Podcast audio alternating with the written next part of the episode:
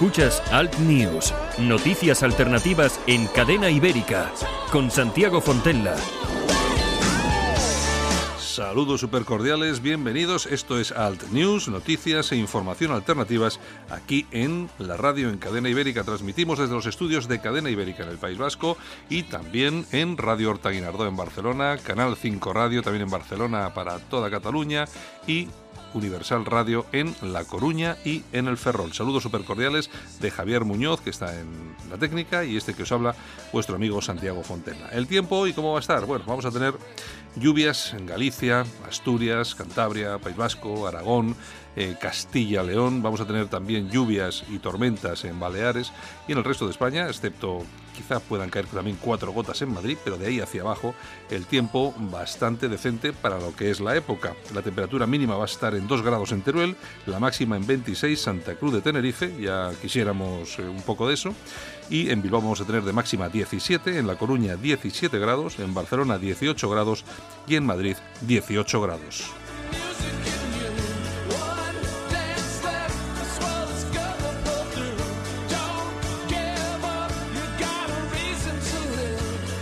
Los diarios de tirada nacional en papel, el ABC en portada tiene dos titulares. Por un lado, uno que es un titular un poco más grande que dice Sánchez sigue cediendo y se divide en dos más pequeños. Por un lado, ordena a la abogacía del Estado acusar de sedición y no de rebelión a los golpistas y por otro lado, retira a más guardias civiles de Navarra para contentar al independentismo. Esto ha sido la portada de ABC. En el país, la abogacía del Estado acusará de sedición a los líderes del proceso. El gobierno lanzará un plan de choque contra el paro juvenil, la Liga de Fútbol envejece. De los 460 jugadores con ficha en primera, solo 9, solo, bajan de 20 años.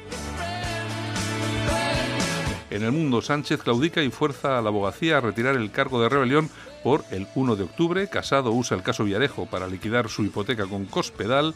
El Delfín de Junqueras engañó al juez el 1 de octubre con documentos falsificados. Y Messi valoró irse de, al City por 300 millones en pleno proceso. Y, por último, la razón que destaca en un gran titular, Sánchez consuma el gesto, la abogacía del Estado no ve rebelión. También hay una foto eh, bastante grande a media página eh, de la reina Sofía. Estoy muy bien, pero me gustaría hacer más. Discreta hasta el fin, no quiere hablar de nada que esté relacionado con los reyes ni con sus nietas. Está a disposición de Zarzuela. Vive centrada en su fundación, la música y largos paseos de reflexión. A cierta edad es mejor no mirarse al espejo, bromea la reina. Lo dicho, bienvenidos. Hoy es viernes, ya nos acercamos al fin de semana, así que, bueno, eh, me imagino que la mayoría de todas las personas que nos están escuchando en toda España y también en aquellos países donde, porque esto de Internet llega a todo el mundo, a aquellos países de habla hispana donde tengamos o no, que tengamos españoles viajando por el mundo y que nos quieran escuchar, pues, eh, bueno, simplemente agradecérselo, por, supuestísimo que nos dediquen estos 60 minutos eh, de radio y, bueno, nada más que desearles feliz fin de semana que va a llegar, pero ya mismo. Bueno, nosotros vamos a comenzar el programa que hoy también venimos un poco apretaditos de tiempo. Vamos con ello, vamos a empezar con los titulares de la prensa alternativa y con Yolanda Couceiro Morín.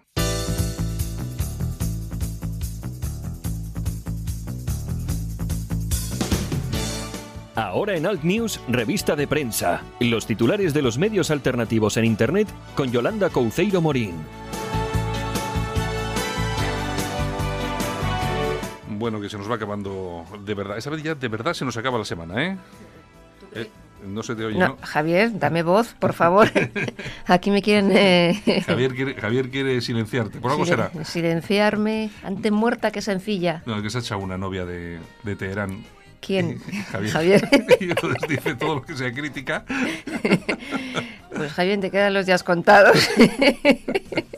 Te van a, te van a degollar, Javier. Ay, señor, señor. Buenos días, eh, que no he dicho nada. Pues buenos días, doña Yolanda, o bueno, señorita Yolanda, no sé, bueno, no sé, como tú, ¿cómo prefieres que te...? Pues ya como lo de niños, niñas, niñes, mm, se llaman de todo, pues me podéis llamar como buenamente Usia de. Bueno, pues nada, pues sí, entonces... Eh, Yolanda, entonces. Nos vamos, nos vamos a quedar ahí. Bueno, San Viernes. San Viernes, nos enfrentamos al fin de semana. Bueno, algunos se lo han cogido ya desde el miércoles, ¿eh? que conste. Efectivamente, hay muchos que se han cogido este megacueducto y oye, nos alegramos por ellos, que, lo, que lo disfruten, por supuesto. En Bilbao hay muchos turistas, mucho crucero también. Bueno, tenemos el. Ya sabéis que se, se, se va a hacer lo de las galas de la MTV, se van a hacer aquí en Bilbao. Y el tenemos todo- sábado es la gala. Sí, y tenemos todo tipo de mm, todo tipo de famosetes, pero que no se vea ninguno. Dicen que están, pero todavía nadie les ha visto. Dicen que están, que han llegado los aviones privados, pero eso, eso sí, tomando pinchos y bebiendo vinos No, por la calle, no, ni no, uno no. solo, ¿eh? Ni uno. Se van a perder lo mejor de Bilbao. Claro, porque es que otra cosa en Bilbao, vamos, yo siento decirlo, porque soy de Bilbao y es la ciudad que más me gusta del mundo, pero es que la noche de esta ciudad... Es de- aburrida. desde, que, desde que se la cepilló nuestro amigo el alcalde Azcuna Sí, sí. y no se ha vuelto a recuperar, ¿eh? Oye, a las 10 de la noche, vamos a ver, tú quieres cenar un domingo por la noche en Bilbao y hay cuatro restaurantes abiertos. Claro, y los cuatro que están están llenos. Efectivamente. Con lo cual te quedas sin cenar o, Claro, o vas eh, a casa. Te vas a cenar un día, mm, yo qué sé, a cualquier restaurante y sales y dices, bueno, y ahora vamos a ir a tomar una copita, a dar una vuelta. Eh, dos sitios contados abiertos de noche, o sea, sí, oye, tienes la, Vaya, vaya publicidad de Bilbao. oye, la, cigarre- la cigarrería, tienes, tienes cuatro sitios sí, abiertos. sí, es verdad. es el, verdad. el- el- el templo del Bilbao está, está apagado. el no sé, pues Bueno, que ya te bueno, digo, bueno, bueno. cinco o seis sitios para tomar una copa decentes, hombre, claro que habrá más, pero bueno, yo me refiero a tal. Y en cambio luego, por ejemplo, todo lo que es de pinchos y tal, pues eso sí, porque bajas cualquier día al casco viejo y tal y cual. Uy, lo pones el casco viejo, Y lo- muchos sitios de pinchos en Bilbao. Exacto, y entonces pues eso sí, pero ya te digo, mm, lo otro está muy complicado porque se lo cargaron, se querían Sí. cargar la noche y se lo han cargado. Querían De- que esto fuese como San Juan de Luz, que a las 9 de la noche no hay nadie en, en la calle. De hecho, eh, vamos a dar un premio, un premio, no sé, de, de cualquier cosa, a, a aquel que acierte cuántas discotecas hay en Bilbao. Botellín de agua. Botellín de agua para el que acierte cuántas discotecas hay en Bilbao. ¿eh? Ay, ay, ay. Y no digo, no digo el número porque por, por- por la vergüenza. No digas, no digas nada, digo, no eh, digas nada. Al que, al que lo acierte. Venga. Bueno, yo antes de nada quiero dar mi pésame a la familia del Guardia Civil de Juan Francisco Lozano, Mm. que falleció ayer a causa de las puñaladas que le metieron unos elementos allí en, en Don Benito, Sí. en, en Extremadura. O sea, que todo mi pésame para esa familia de- del Guardia Civil, Mm. que estaba destinado en Irún y había ido a pasar el fin de semana allí, mira tú. Pues tú fíjate, y no solamente para él, sino también para, Para toda la familia de Guardia Civil, y sí. para todos los guardias civiles, los Sí, sí. policías que se están jugando el tipo, que eh, están un día eh, aquí, mañana no se sabe dónde, son, se la están jugando por todos nosotros y nosotros ya sabéis que por lo menos desde aquí, además toda la gente que colaboramos con este programa y con esta cadena de radio, apoyamos absolutamente a, toda, a todas las fuerzas de cuerpos de seguridad del Estado, no solamente su trabajo, sino también en que se les remunere de forma adecuada, porque al final son los que acaban dando la vida por nosotros, por Los que nos defendernos salvan el pellejo. y los que nos salvan el pellejo. Así que un recuerdo, un recuerdo para el para, este, Para todos este ellos. Eso es. Bueno, pues empezamos con la tribuna de España.com. Pues vamos a ir con el digital de José Ale Sánchez. ¿Qué Exactamente, tenemos? que le da caña a Dani Mateo. Bueno, pues me parece muy bien, porque es un, es un impresentable. Es un, perdón por la expresión, un gilipollas. Hmm. O sea,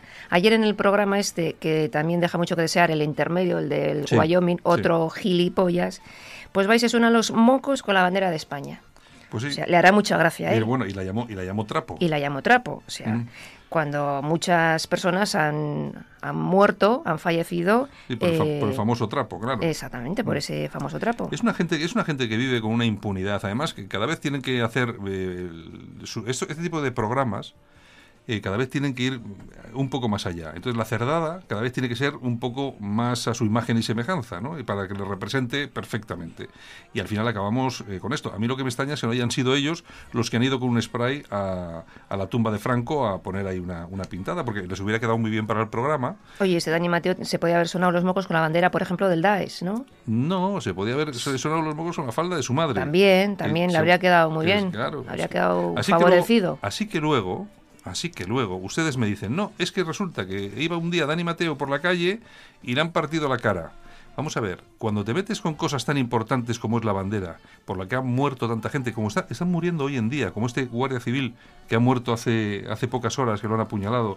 Este, es. este señor ha muerto por esa bandera, que esa bandera somos todos nosotros, y es todos el los pueblo. soldados que nos representan en el mundo. Así que, así que si alguien se cruza con él y le, y le parte la cara, pues luego que no se queje. Porque pasan estas cosas, es que hay- ya cansa un poco eh, lo de estar siempre aguantando. Y Poniendo la otra aguantando, mejilla. Y poniendo la otra mejilla. Mm. Así que al final, pues vamos a ver una desgracia. No, no lo quiera nadie, por supuesto. Yo no deseo que nadie le parta la cara al Dani Mateo, pero es que seguro que no se alguno- puede tensar la Ah, cuerda de esta claro, forma. Uno est- estás tensando la cuerda, efectivamente, y al final te vas a encontrar con un tío, con un tarao, y que te va a romper la cara, Dani. Ya sé que eso te va a valer incluso más para, para, para ser un poco más famosete de lo que eres en tu, en tu exiguo círculo. Sí, porque de- fuera de tu círculo poco. Sí, poco. Entonces, Entonces, bueno, pero es que al final, chico, pues tú sabrás lo que haces, pero conociendo este país como es, lo mismo que va una normal y apuñala a un señor porque lleva unos tirantes con la bandera de España, ¿qué te crees? Que pues al contrario también te puede surgir un, un tarao, ¿eh?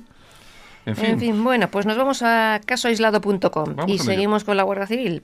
Pedro Sánchez dará luz verde para que la Guardia Civil y la Policía Nacional eh, abandone Navarra. Claro. El plan nuevo de uso de barcos. Tiene que pagar, tiene que pagar. Tiene que pagar favores. tiene que pagar el alquiler de la Moncloa. Exactamente. Dormir en la Moncloa tiene un precio muy caro. Eso, que no sé, además no se paga en dinero, que a veces sí, que a veces también. Se está pagando en especias. Pero esto se paga, esto se paga en, política, política, política. O sea que, y bueno, y esto es, esto vamos, yo imagino que esto lo habrá pedido Usue Barcos. Sí. Que esta, esta, tipa, esta tipa era presentadora. Las competencias quiere que las haga la policía local de allí, la policía foral. Claro. Esta era presentadora de TV. Sí, hacía informativos o algo así informativos en, en, la, en, la, en la tele nacionalista del PNV. Y también le han pagado favores. Y la han mandado para Navarra y en Navarra, pues fíjate dónde llegaba. La, han colocado entre todos ahí en... Euskaldunizar Navarra.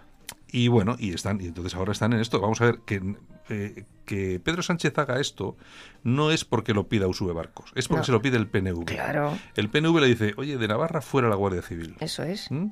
Y entonces dice, mira, para no hacerlo tan tan complicadete, mira, primero los quitamos de tráfico, ¿eh? para que eh, para que no parezca que los quitamos de tráfico.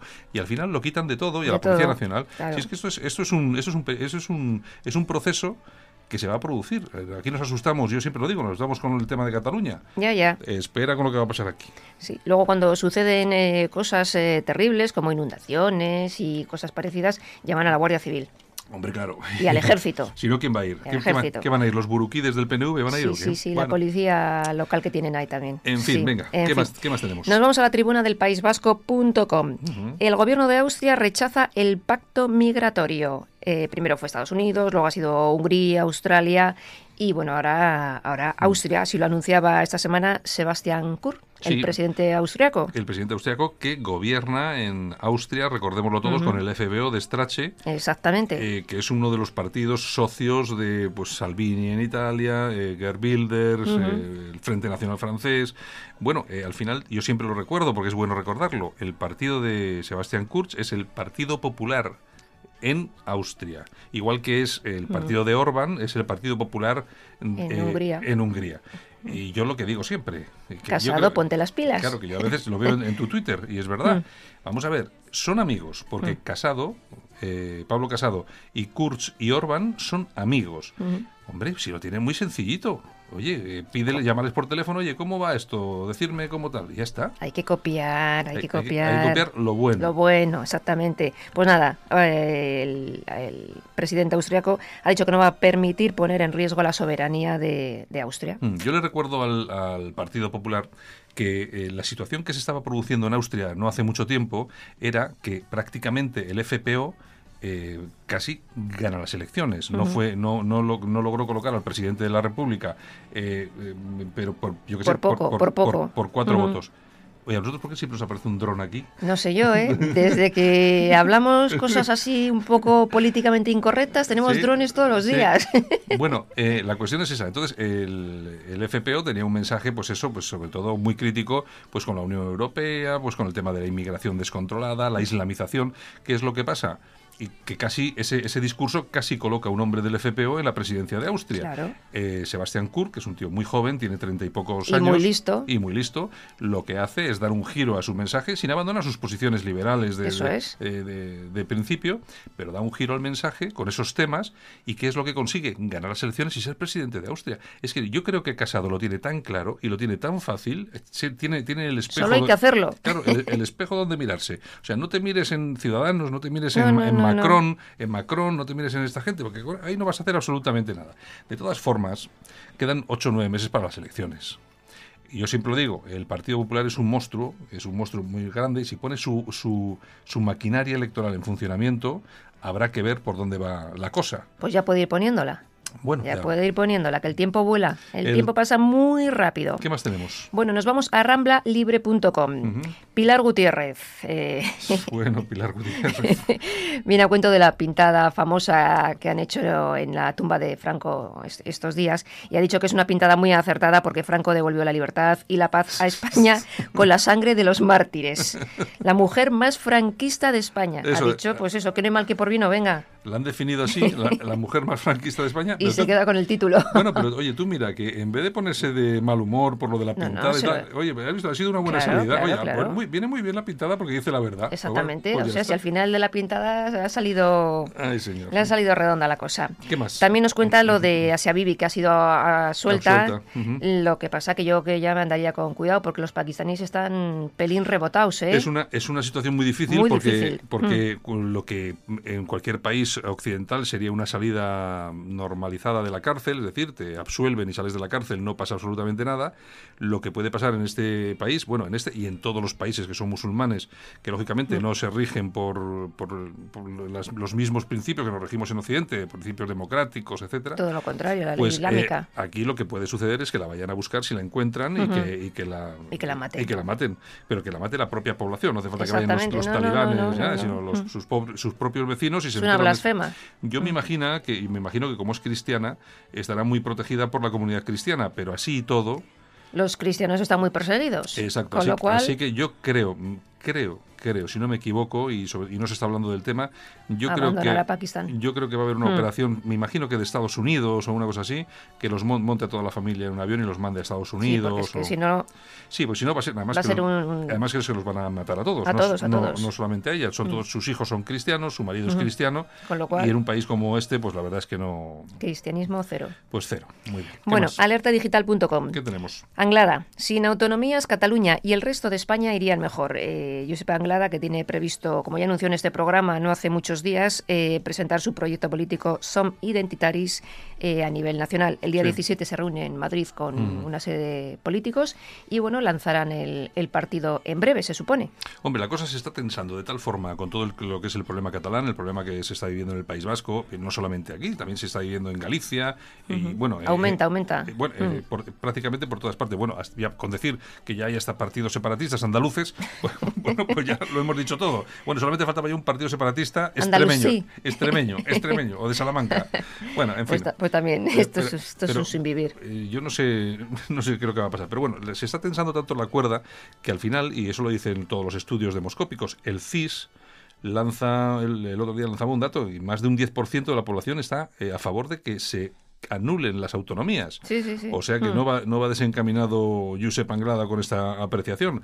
Además que tampoco iba a pasar nada por no tener autonomía. Y vamos ¿eh? a ahorrar dinero. ahorrar dinerito. Aquí, hay, Mucho aquí, hay- dinero. aquí hay diputaciones, en todas las provincias hay diputaciones, pues se quedan las diputaciones, que son las que manejan el dinerito diario, y, las, y las cuestiones se debaten donde hay que debatirlas, que es los partidos, las cuestiones nacionales en el Parlamento y las cuestiones eh, de regiones, etcétera, etcétera, en el Senado, que para eso está, para Claro. utilizar el Senado, que ahora mismo no vale para nada. Casa. Y los lendacaris a casa, sin chofer, sin sueldo Sin- vitalicio, sin nada de sin nada. pensión, sin secretaria. Que se vayan a Bruselas con Puigdemont. Eso, que se vayan a molestar a otro, a otro sitio. Bueno, nos vamos a la gaceta.eu. La Gaceta Europea. Vamos allá. Exactamente. Más de 10.000 ilegales que han llegado este mes, solo este mes, a España. Pues sí, Datos de la Organización Internacional de, por las Migraciones, ¿eh? no me Sí. lo invento. Sí, no, el otro día también nos hablaba eh, Rubén Pulido, que es eh, un- uno de los analistas que participa en este programa y que es especialista en todos estos temas de inmigración. eh, que ya él ya los datos que estaban que estaba ofreciendo de este mes en el Mediterráneo llegaban casi a esa cifra. Sí, Eh, son los que llegan en el Mediterráneo, en los buques taxi. es, ¿eh? es una Llegan- brutalidad. Eh, Claro, es que al final aquí estamos hablando, y usted imagínese, si hablamos de que 10.000 personas llegan en buques taxi eh, y pateras a través del Mediterráneo, ¿de cuántos no nos enteraremos? Que llegan por, otros lados. y por supuesto, ¿cuántos inmigrantes llegan cada día al aeropuerto de Adolfo Suárez Madrid-Barajas? Cientos y cientos y cientos. Claro, porque es que es la misma situación. Aquí Pero hay- si llegan aquí a La Paloma, al, al- al aeropuerto de Bilbao. Claro, es que el tema es el siguiente. Vamos a ver, aquí vienen personas de forma ilegal en una patera. Mm, bueno, pero eso es porque tienen problemas de, de, visados, de antecedentes, porque una persona que no tiene ningún tipo de problema en Argelia se monta y tiene dinero, se coge un billete de avión, se monta un vuelo a Madrid, llega al aeropuerto, pasa a la aduana, ¿usted para qué ha venido? Vengo de turismo, vengo aquí con 500 euros en el bolsillo, vengo de turismo. Y ya tenemos un inmigrante, es decir, el que paga no un billete de avión, sino 3.000 euros por pasar una patera, es porque arrastra algún problema que no le permitiría entrar legalmente a través de un aeropuerto. Y eso hay que tenerlo en cuenta. Y así nos estamos encontrando con eh, miles y miles y miles y millones de inmigrantes.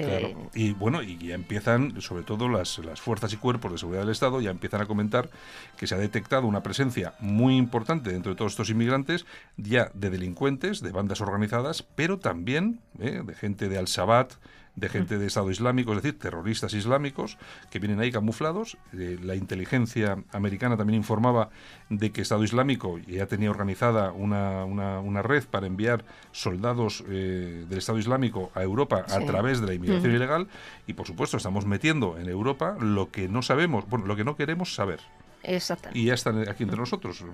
En fin, es lo El caballo de Troya lo tenemos dentro. Está claro. ¿Qué más? El diestro.es. Vamos al diestro, al diario que, mm, bueno, eh, yo te iba a decir el director, pero ya no es el director porque ha cambiado. Han, ah, cambiado, han cambiado, Así que me callo. Bueno, pues eh, el diestro.es. Luis Olarra, ¿te acuerdas de Luis Olarra? Eh, Olarra, el empresario vasco que plantó, perdón, cara... No, es que no se puede, tienes la vocecilla, claro, te pones, te pones ahí los días de fiesta a gritar en Halloween, las fiestas... Yo no celebro Halloween. Ah. Yo no celebro Halloween. A mí esas historias no me gustan. ¿No te va, no te va el rollo de, importar fiestas de Estados Unidos? No, Yo importo otras cosas. Pero si tú eres muy pro Trump, ¿te gusta mucho Trump? ¿Y pues, qué tiene que ver? Ah, sí, no, tiene, nada que ver. Bueno, te podías disfrazar en, en Halloween de Trump. No, de. Melania. Oye. Lo que pasa es que me, me falta altura. me quedaría cortita. Déjate. ¿Cómo es eso? Los grandes perfumes, las grandes esencias en, frascos pequeños. Bueno, pues lo que te decía, Luis Olarra, el empresario que plantó cara a ETA. Hmm. Eh, el Olarra, eh, empresario vasco, era dueño de Aceros Olarra y militante de Alianza Popular en los años del plomo, donde verdaderamente se sufría aquí lo que no está contado. Bueno, pues en el famoso programa, eh, tú te acordarás de La Clave, que dirigía Balbín, pues un día estaban eh, Rosón, Carrillo, Fraga, Arzayus, Guerra y estaba él. Y entonces pues dijo que en el País Vasco estaba amenazado él. Entonces, en el País Vasco nos conocemos todos, sabemos dónde comemos, dónde vivimos, dónde llevamos a los niños al colegio, dónde jugamos a las cartas. Eh, y por eso he enviado una carta al presidente de Ribatasuna, entonces Johnny Dígoras, que está muerto, una lista de posibles víctimas de su partido, de ETA, si, mm. le ocurre, si se le ocurre atentar pues, contra mi familia, mi empresa o mis trabajadores. Bueno, hay, una, hay, un, hay un hay una entrevista que le hacen en lo que era radio, no era Radio 5, era em, Radio Juventud. Radio Juventud. Creo que se llamaba Radio Juventud. Una entrevista en el que él explicaba exactamente lo que había hecho en relación a esto. Él decía, eh, me han amenazado a mí, mi, familia y mis mm. intereses. Y yo mm. lo que he hecho eh, ha sido Depositar 300 millones de pesetas. Exacto. He depositado mm. una cantidad de dinero para, y para que esa cantidad de dinero vaya a las personas que tienen que ir, que era, vamos a ver, no nos engañamos, la mafia. Eh, la eh, mafia de Marsella, lo dijo claramente. La mafia de Marsella, y entonces reciben la pasta y se cepillan una lista de gente que es esta. ¿Qué es lo que pasa? Que si lo digo yo, me dicen, este es un. Este que. Este, no se asustan, pero si lo dice un tío con la pasta y como era Olarra, pues efectivamente eh, asusta un poquitín. Y nunca le hicieron nada. Y nunca le hicieron nada murió de enfermedad. Exacto. Murió, eh, pues eso, pues como, como, se, tiene que, como se tiene que morir la gente, de forma natural y punto. Exactamente. pero si todos hubiésemos hecho lo mismo con, ETA... Hay que, hay que tener los 300 millones. o, no. Pero bueno, de todas formas, el, aquí hay una, hay, una, hay una cosa que es importante y que tiene que, mm. saber y conocer todo el mundo. y, por supuesto, lo sabía en la época de ETA y lo tienen que saber hoy en día. Vamos a ver ellos saben perfectamente con quién se meten. Claro. Entonces, si ellos dicen, vamos a ver, si yo hago algo aquí y esta gente va a responder por allí, no voy. No me merece la pena. No me merece la pena porque al final vamos a acabar a tiros en una calle de cualquier no sé qué. Van a por el más débil. Exacto. Y entonces, ¿qué es lo que pasa? Pues que van siempre, pues eso, eh, eh, a donde van. ya no van con la pistola, pero tampoco es que haya que negar lo que está pasando ahora mismo en el País Vasco. ahora te matan lentamente sin pegarte un tiro. Eh, lo que ha pasado, como pasa, ha pasado hace muy poco en Alsasua, le han, mm. pegado, le han pegado una paliza a unos guardias civiles con sus novias mm. en plena calle. Imagínense ustedes lo que podría pasar en el País Vasco. Eh, sigue existiendo esa. Claro, a ti no se te ocurra sacar una bandera de España en la calle porque te pillan dos de estos y te ponen fino. Pues sí, la verdad es que sí. Así es. Bueno, pues nos vamos a las toñejas, si te parece. Pues mm, podemos darle toñejas. Javier, toñejas. A, quien tú quieras. Pues para todos los diputados que, que cobran una pasta por dietas teniendo casa en Madrid. Que son unos cuantos. Son unos cuantos. Que son unos cuantos. Se ¿eh? llevan casi 2.000 euros todos los meses en dietas. Pero vamos a ver, es que... Tienen casa, tienen casa, ¿tienen casa en Madrid y cobran dietas. Y, cobran las dietas. Yo es que no entiendo. Bueno, pero ¿sabéis quién tiene la culpa?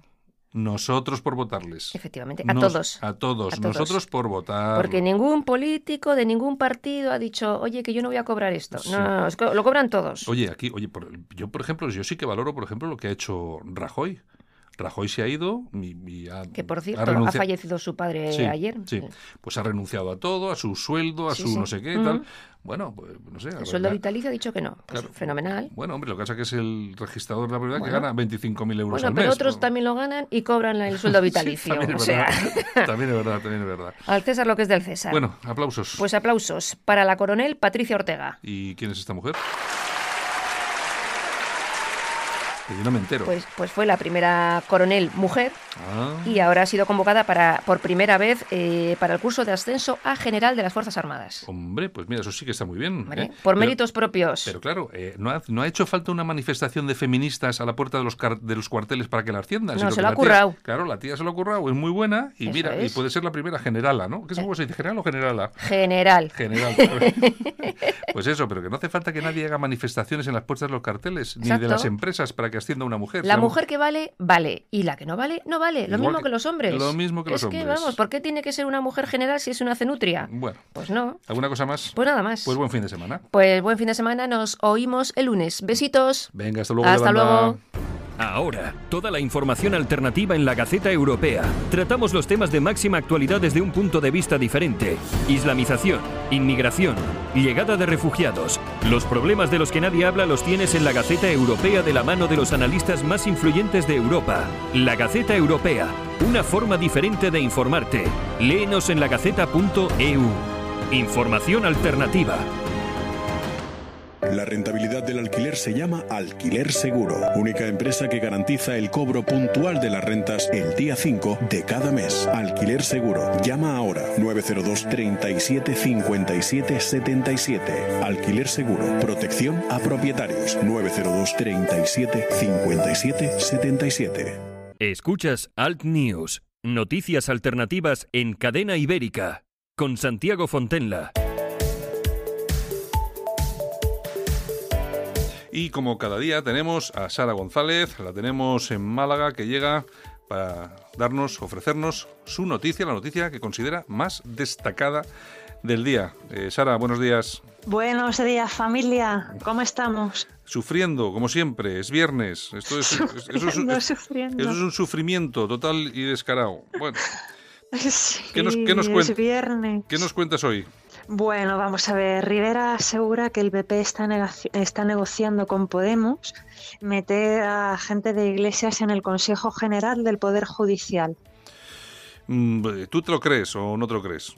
Eh, yo qué te digo, que visto lo visto en el panorama político actual, yo ni creo ni dejo de creer hasta que no meto el dedo, el dedo en la llaga. Me explico, quiere decirte, el PP dice que eso no es así, sino que ellos están negociando con el PSOE pues los nuevos vocales del Consejo General del Poder Judicial, pues que debe de ser renovado a finales de este año.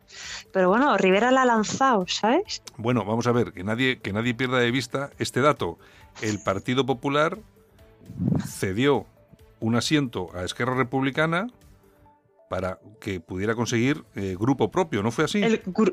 Efectivamente, para poder tener grupo propio. Eh. Y tampoco se nos debe escapar que Podemos realmente cuando ha surgido y ha tirado hacia adelante como partido, aun las sabiendas y todo demostrado de que ha sido financiado por, con dinero de Venezuela, pues ha sido también durante, durante la presidencia del Partido Popular en el gobierno, ¿no? Hombre, es que a Pablo Iglesias se le comenzó a conocer cuando empezó a salir en 13, Televisión e Intereconomía. Nuestro amigo, nuestro, amigo, que por cierto me parece que ya no emiten las emisoras de Intereconomía porque, claro, que debe un montón de dinero el hombre y tal. Pero claro, es que es una cosa eh, pasmosa, ¿no? Ahora lo vemos por ahí dando mítines con, algún partido político y es el típico, el tío que dio a conocer a Pablo Iglesias en televisión. Sí, siendo presidente del gobierno Mariano Rajoy, ¿no? y el PP, ya digo, en el gobierno de España. Yo, yo es que hay cosas que claman al cielo, y hay cosas que no entiendo. A ver, lo que sí que está claro, y yo también se lo diría a Rivera, ¿no? Que, que deje ya de, decir, no sé si es verdad o es mentira, puede ser verdad o no, pero mm. yo ya te digo, yo con los políticos actuales, ver para creer. Ahora sí que hay una cosa que es bien cierta, que los 20 vocales el Consejo General del Poder Judicial, a la hora de la verdad, son designados y votados por el Congreso y el Senado. claro. Eso es así tal cual, eso es impepinable. Eh, entonces yo lo que sí que... Sí, sí perdón, te escucho, Santiago. Sí, no, que, lo que, te quería decir, que a raíz de lo que has dicho, que el componente político de esa elección es fundamental. Claro, claro, entonces eso es a lo que te voy. O sea, yo le diría a Rivera que, bueno, que si es que es verdad que el PP está negociando con Podemos el meter a algún vocal en el Consejo General del Poder Judicial, yo lo que le diría que se deje él también de meter eh, vocales de propuestos por ciudadanos eh, y que lo que haga es proponer que la elección del Consejo General del Poder Judicial al completo eh, sus 20 vocales sean jueces y que sean votados en votación secreta directamente por los 5.500 jueces que hay en España. Más ni menos. ¿eh? Los españoles queremos independencia absoluta del poder judicial. Por favor, saquen ya las garras del poder ejecutivo y del poder legislativo de la elección de los vocales del Consejo General del Poder Judicial, que es el máximo órgano director de lo que es la judicatura. Me parece, ¿Eh? me, parece muy acertado lo que dices, Sara. Bueno, acabamos con el tiempo que hoy vamos justitos, justitos. Oye, buen fin de semana. Perfecto. Buen fin, de, semana. familia. Hasta el domingo, si Dios quiere. A disfrutar. Hasta luego. Un abrazo muy fuerte. Adiós. Si le cuesta trabajo empezar el día, el aseo diario le supone un esfuerzo, le da miedo salir solo de casa, en San Camilo Ayuda a Domicilio le prestamos la ayuda que necesita. No deseche la idea sin conocer nuestros precios. Consúltelos en sancamilo.info y a través del teléfono 911-697-999. 911-697-999. Todo nuestro personal está capacitado y asegurado según legislación vigente. San Camilo ayuda a domicilio. Llame y déjenos echar una mano. Oye, papá, ya tengo la solución para los que intentan meterse en la casa de la playa a vivir. Instalarnos una alarma. ¿Una alarma? ¿Y por qué? Porque con la alarma, si alguien intenta meterse, la alarma salta, Securitas Direct avisa a la policía y pueden echar al intruso de la casa.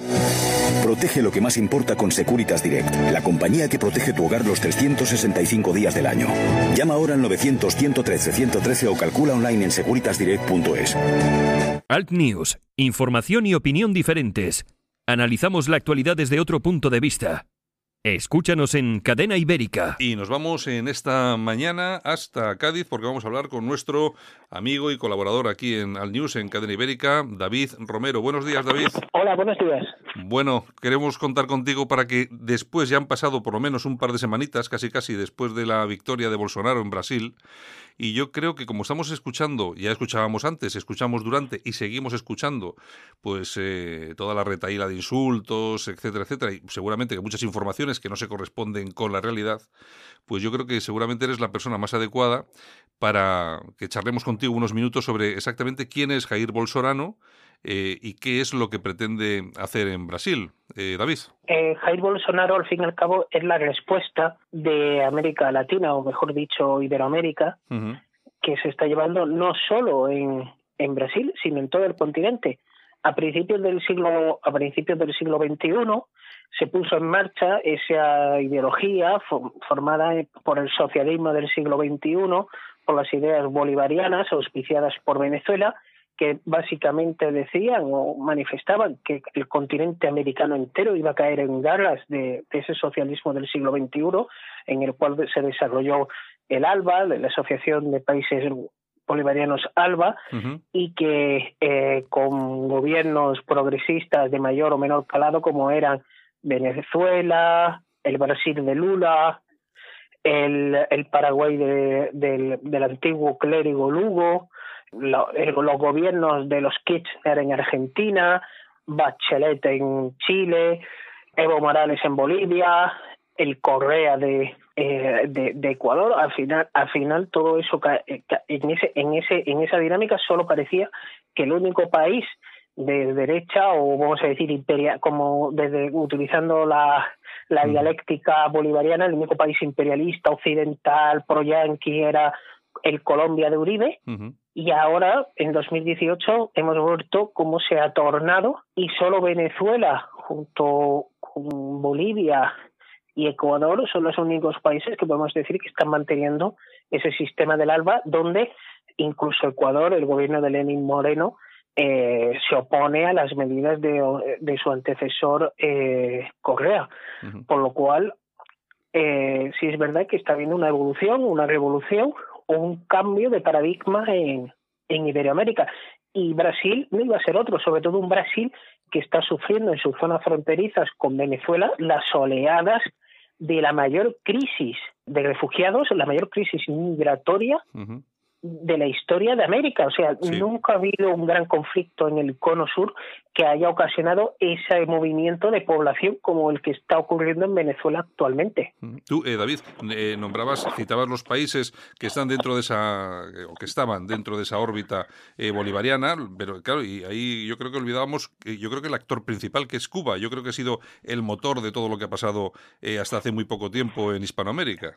exactamente. Recuerdo una vez que hablando con un, con un antiguo político argentino de exiliado aquí en España, me llegó a decir, dice, nunca olvides que Cuba, eh, ahí donde se ve, ha sido el mayor exportador de la revolución, no solo en América, en América, sino también en África. no, hay que, eh, no hay que olvidar, por ejemplo, la intervención cubana en Angola. Exacto, exacto. pero también, también tenemos, tenemos que ver que eh, la intervención cubana mediante asistencia técnica se hizo en Venezuela, pero también se hizo en otros países de América, de América, de América del Sur.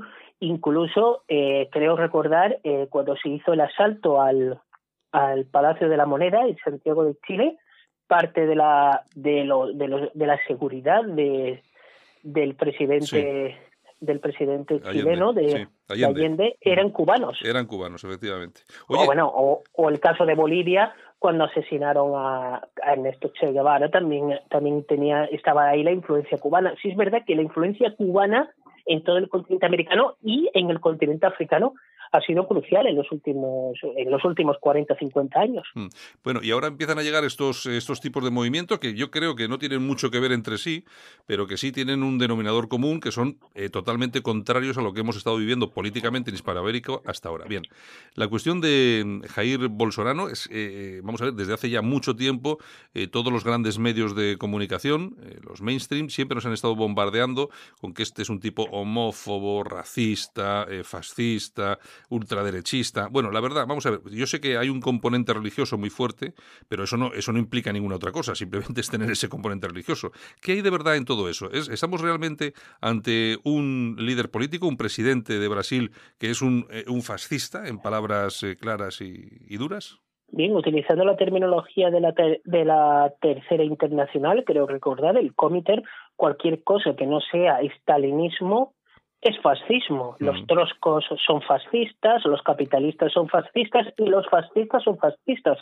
Aunque eh, aunque en 1939 Molotov y Ribbentrop se firmaron un acuerdo y se hicieron amigos, por lo cual hay que fijarse que el propio Stalin durante un par de años fue amigo de esos de esos desgraciados o de esos deleznables fascistas. Mm. Eh, ¿Es fascista o no es fascista Bolsonaro? Creo que no es fascista Bolsonaro. Bolsonaro es producto de, podemos decir, de las de las dictaduras anticomunistas que se, que se, que o de los movimientos anticomunistas que se, que se realizaron en los años 70 y 80. Él mismo lo declara. Pero también, y esto voy a utilizar una, una conferencia última que se la puedo recomendar a los oyentes de Íñigo Errejón en Chile, que mm. parece ser que cuando cuando viaja fuera de España suelta, eh, suelta discursos más interesantes y atractivos que en España, eh, las sociedades de Sudamérica, como en todo el mundo, han sido deconstruidas por esta especie de neoliberalismo progre que existe. Si se ha deconstruido la idea de patria, la idea de familia, la idea de cualquier tipo de idea, la idea de sexo, o sea, ya las identidades sexuales, incluso el tema de la edad también se ha deconstruido. Si tú, si no en este mundo de desorden caótico y anárquico del libre mercado junto con, con las ideas progresistas donde cualquier cosa vale, al fin y al cabo el ser humano necesita orden, necesita necesita un orden en su vida. ¿Qué es lo que viene a decir Bolsonaro? Bolsonaro lo que dice y suena en una sociedad como la brasileña, donde, donde su, uno de sus mayores problemas es la inseguridad, eh, como ha pasado en otros países, lo que dice Bolsonaro es que quiere poner orden, quiere imponer orden. Y, la, y el pueblo, al fin y al cabo, la primera, las primeras necesidades, como decía Maslow, es las necesidades de seguridad y alimentación. Lo que viene a decir Bolsonaro es que quiere poner Brasil en orden. Y poner Brasil en orden significa eh, suelta algunas bravuconadas. Yo he escuchado también Brasil es un país muy, muy, muy, muy duro, un país eh, con su orografía, con su población, con su tipo de carácter que se ha ido forjado al fin y al cabo con, con esa historia de Brasil, que, que son los banderizantes, la gente que fue conquistando como una especie como de conquistadores del interior del, del territorio, como los western en Estados Unidos. Un país tan duro como Brasil es normal que acepte un discurso duro, como pasa también en Estados Unidos. Estados Unidos es un país duro hecho a sí mismo. Entonces es normal que, que el resultado o el político que, que es demandado por esta población que desea un orden es es, es así, pero también Bolsonaro suelta, suelta declaraciones muy sencillas, por ejemplo, el derecho a la legítima defensa y el derecho a portar armas. Él lo que viene a decir es que si los malos, todos los malos se dedican a saltar con armas y a violar y asesinar a mujeres y a niños, ¿por qué los buenos no pueden tener derecho al acceso a un arma para defender sus propiedades si el Estado no puede hacerlo? Brasil realmente tiene una serie de problemas. El primer problema es el problema de la seguridad. En la corrupción es un mm. país donde eh, tanto Michelle Bachelet como Lula da Silva están envueltos en casos de corrupción. Estamos en un país donde eh, existe una crisis económica. Parece ser que donde se celebran eh, Juegos Olímpicos o, mundiales, como le pasó previamente en Grecia, al final acaba sin crisis. Esto mismo le ha pasado a Brasil.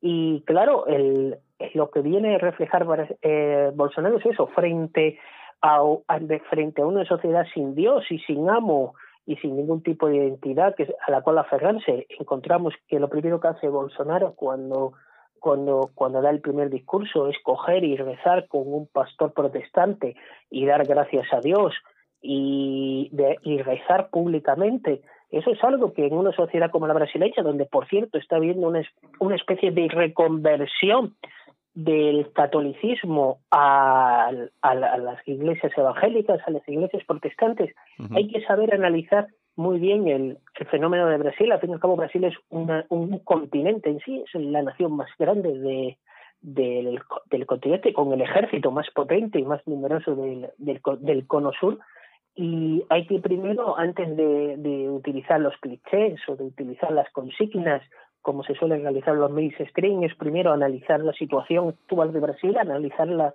la historia de Brasil, y al fin y al cabo el pueblo brasileño ha decidido cambiar de vía, o sea, han, estado eh, todo el siglo XX optando por el nuevo socialismo, por las ideas progresistas, pues ahora ha basculado. No digo que el Brasil de Lula fue un Brasil malo, ni que sus medidas fuesen malas, quizás tuvo muchas luces, pero también tuvo muchas, muchas sombras, y el pueblo ha decidido, eh, sobre todo ha decidido intentar parar eh, la situación de inseguridad, en primer lugar, y la corrupción que existe en Brasil. Intenta parar eso. Luego hay medidas que son muy discutidas, a mi juicio, como pueden ser todo, todo el hecho que pretende la privatización de la Amazonia o parte de la mm. Amazonia, o la explotación de, de recursos naturales que pueden poner en riesgo no solo el, el, territorio brasileño, sino todo el mundo. Al fin y al mm. cabo, la Amazonia es el pulmón del, del mundo. Pero hay que respetar, en primer lugar, eh, la elección de los brasileños eh, al respecto a este presidente y luego, en segundo lugar, eh, no juzgar ni caer en los clichés. Está claro. Tú y yo, una de las cosas que creo, eh, David, es que seguramente el calificativo de ultraderechista eh, se lo lleva Bolsonaro eh, no solamente por sus ideas políticas, que yo creo que son hasta cierto punto, como políticas bastante normales, incluso ya ha anunciado que las posiciones liberales van a ser las que controlen toda su política económica, etcétera, etcétera, etcétera. Pero yo creo que vienen de otro, de, otro lado, que es el, el, tema religioso y sobre todo ese, esa ofensiva que ha realizado pues contra los homosexuales, el colectivo LGTB, está en contra del matrimonio entre personas del mismo sexo, está en contra de la adopción de hijos por, por parejas eh, homosexuales, eh, lógicamente no quiere que se registre, que se haga cambio en el registro civil para los transexuales, el, cambio de sexo me refiero, y claro, eh, como estamos acostumbrados, sobre todo ahora en muchas partes del mundo, yo creo que casi en casi todo el mundo, quien se opone a ese tipo de cosas inmediatamente pasa a ser ultraderechista, pues yo creo que estamos frente a lo que dices tú, un tipo que se ha dado cuenta que los grandes problemas de Brasil son la inseguridad, la corrupción y, quiere poner orden en todo esto, pero a la vez, claro, mm, tiene este tipo de este tipo de, cuestiones de pensamiento, es una, idea de, vamos a decir, de derechas entre comillas, y yo creo que de ahí surge toda esa crítica hacia, hacia este hombre de, de ser ultraderechista y tal. Yo no creo que lo sea, ¿no? A mi juicio, a ver, Brasil tiene casi 200 millones de habitantes. Al fin y al cabo, lo que, lo que ha pasado en Brasil es un proceso de cristianización en torno a las iglesias protestantes. Es muy, no se llega a calcular la, la cantidad de conversos porque, claro, la mayoría de los conversos al protestantismo siguen estando inscritos como bautizados de la Iglesia Católica.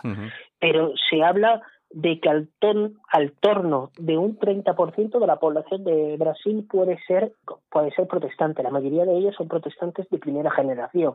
Este es ¿Por qué? Una de las causas que podemos que podemos ver en este ascenso al protestantismo es quizás teorías como la teoría la teoría de ideología de género o la famosa teología de la liberación que ha ocasionado lo, unos prejuicios o el hecho de que numerosos numerosos numerosos sacerdotes dejaban el hábito y se unían a la guerrilla o cogían el fusil. Sí, sí, sí, sí, efectivamente.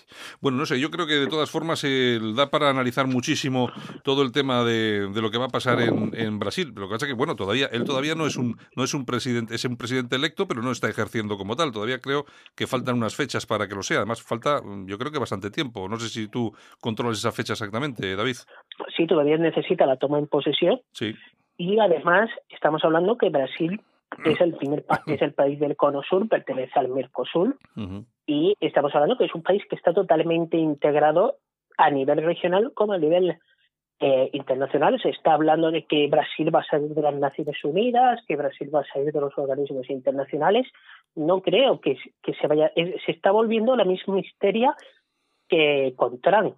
A mí me hace mucha gracia cuando entró, cuando Trump ganó las elecciones, eh, abocaban de que iba a haber la tercera guerra mundial, que se iba a acabar el mundo, y el resultado ha sido tasas de desempleo de alrededor del 4%, de menos del 4% en Estados Unidos.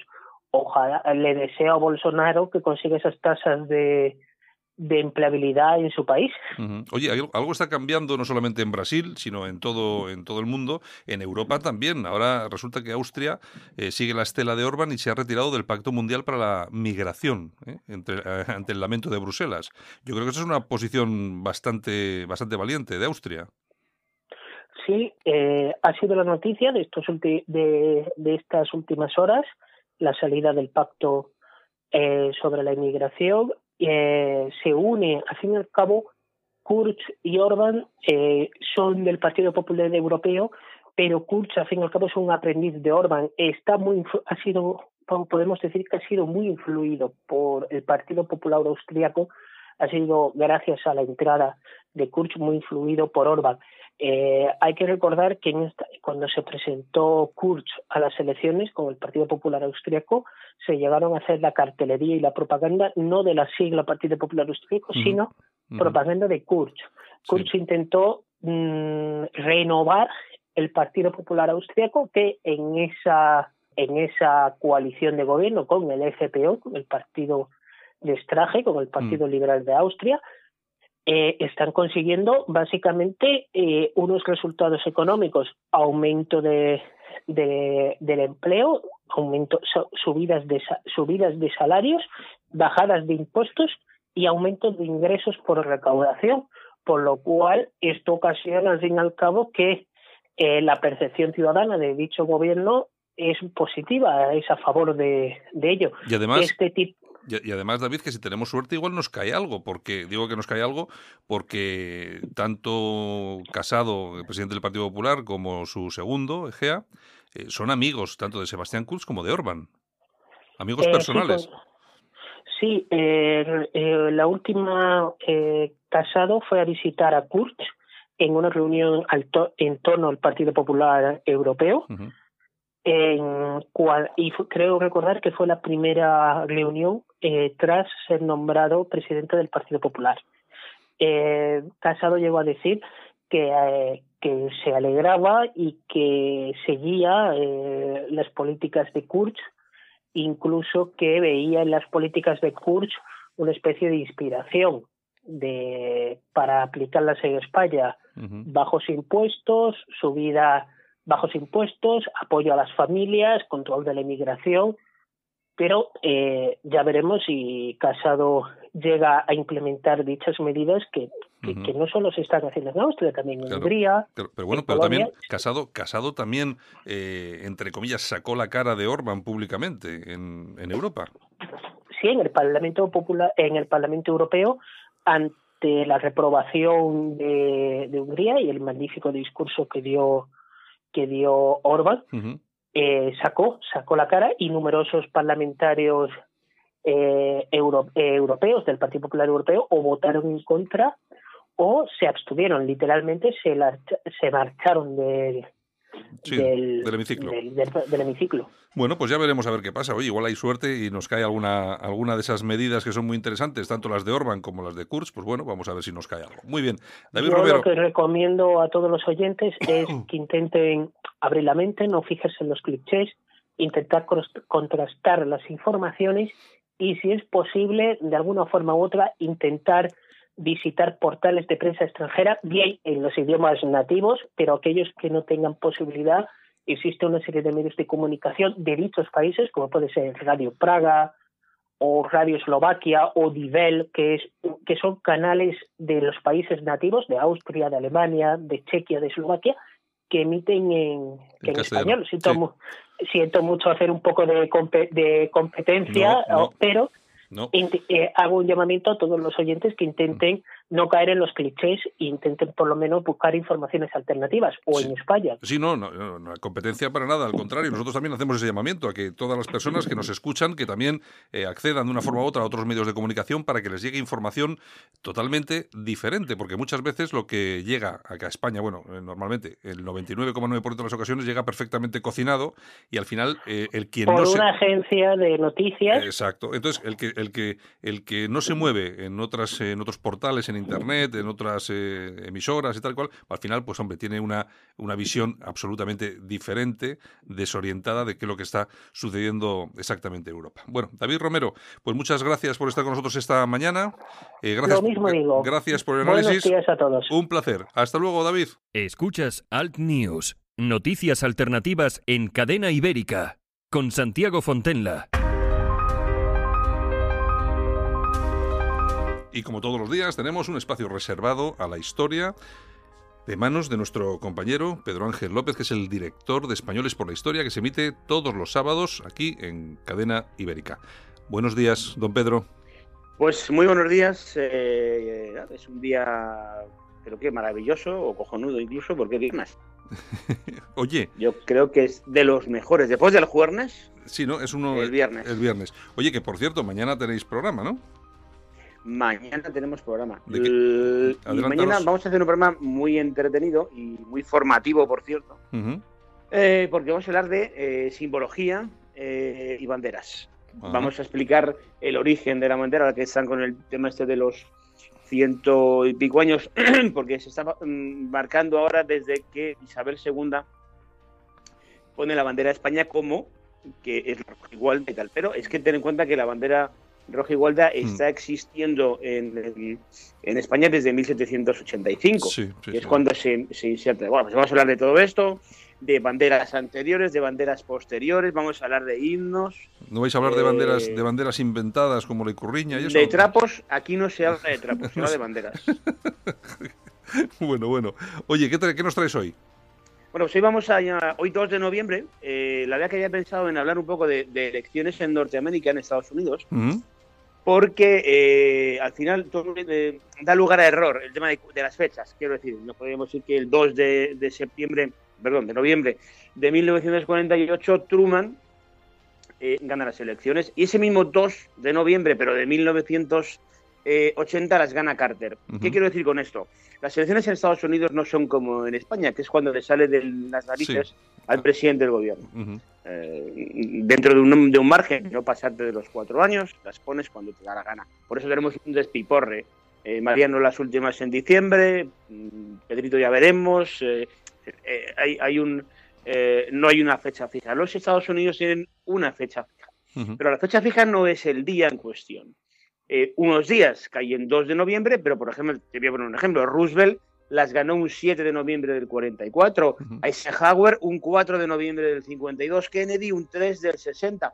Quiero decir, ¿por qué? Pues la, fórmula es muy sencilla, es el primer, el primer martes de noviembre después del primer lunes.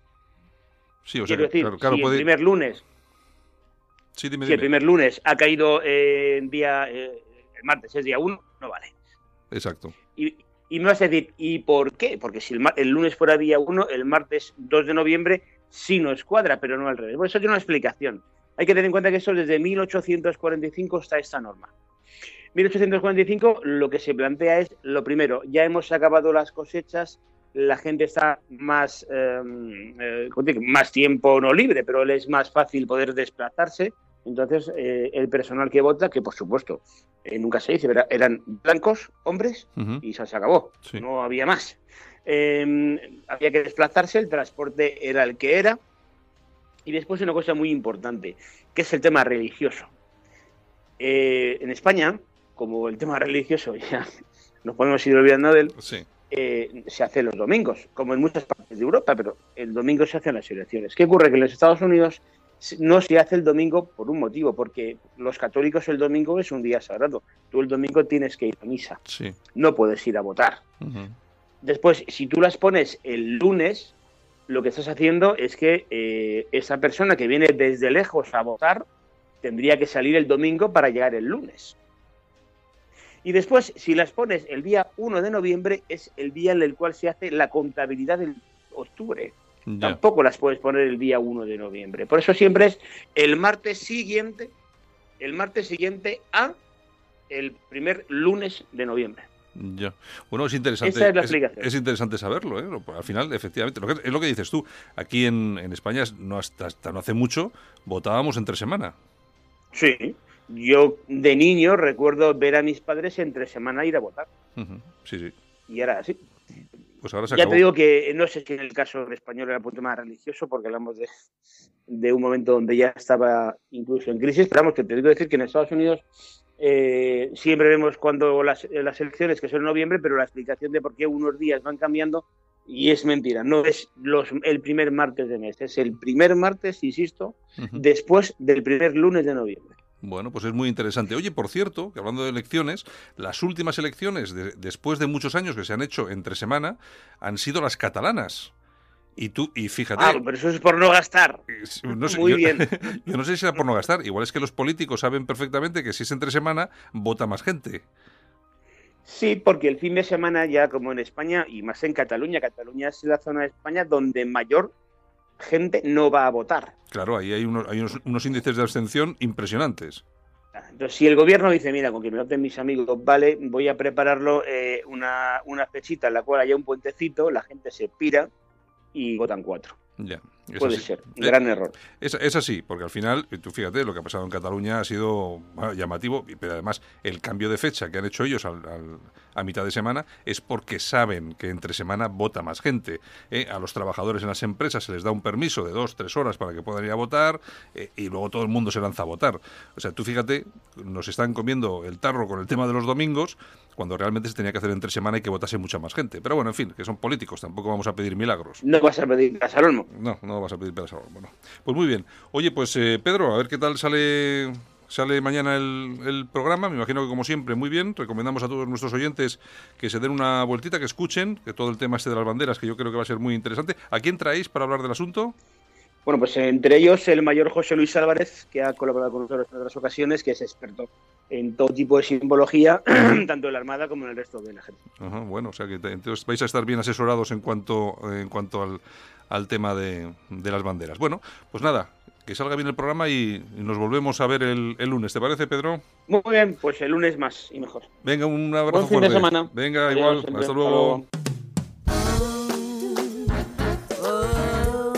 Y esto es todo, hasta aquí hemos llegado. Feliz fin de semana. Saludos de Javier Muñoz de la Técnica, este que os habla, Santiago Fontenla. El lunes volvemos con Al News aquí en Cadena Ibérica, Radio Horta Guinardó, Canal 5 Radio en Cataluña y también Radio Universal. Chao, buen fin de semana.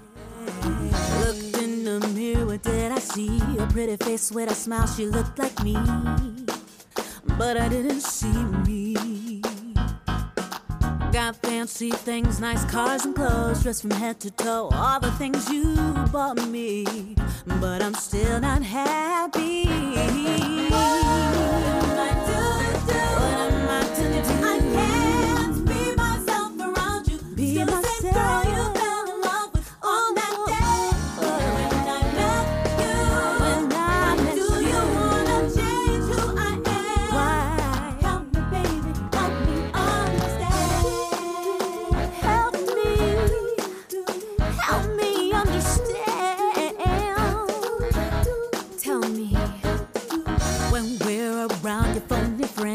Correct every word I say, and then you blush. Cause you feel so ashamed. You tell me, girl, don't change a thing. You love me just the way I am.